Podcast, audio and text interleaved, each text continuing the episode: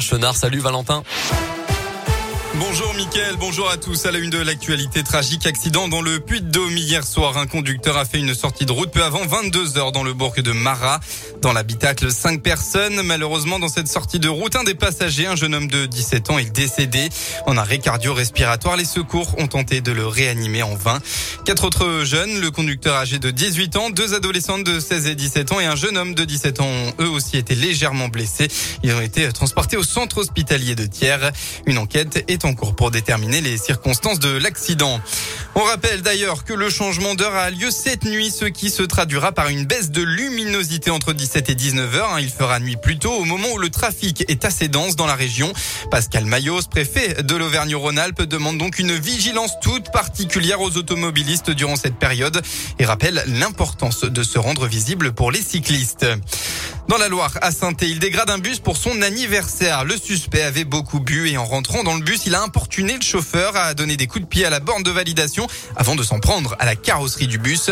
La scène a été filmée par la caméra de vidéosurveillance. Le lendemain, le jeune homme a finalement été interpellé.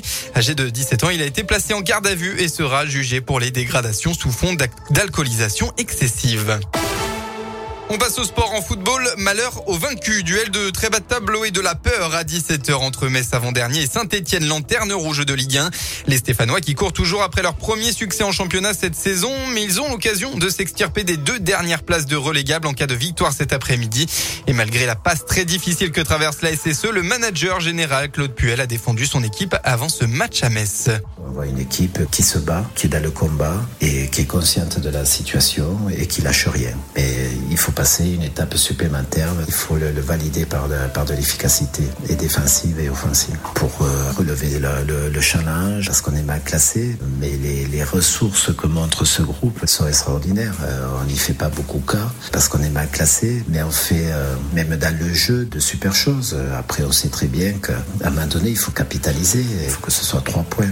Donc il faut gagner en efficacité, bien sûr, on le sait. Réponse cet après-midi, le coup d'envoi de Metz-Saint-Etienne sera donné à 17h. Et puis cette douzième journée de Ligue 1 se terminera avec un choc pour les Auvergnats du Clermont Foot demain avec la réception euh, de l'OM. En basket, Rouen retrouve le sourire dans la sixième journée de Pro A. La chorale à domicile a largement battu Cholet 105 à 81. Aujourd'hui, match à domicile pour la JL de Bourg qui est actuellement sur une série noire de quatre défaites d'affilée. Ce sera contre Gravelines Dunkerque à 20h30. La météo, enfin, c'est la pluie que vous allez retrouver ce samedi partout dans la région. Des averses dans tout l'Auvergne-Rhône-Alpes qui pourraient alterner avec quelques petites éclaircies cet après-midi. Et puis enfin, côté Mercure, vous aurez au maximum de votre journée entre 15 et 19 degrés.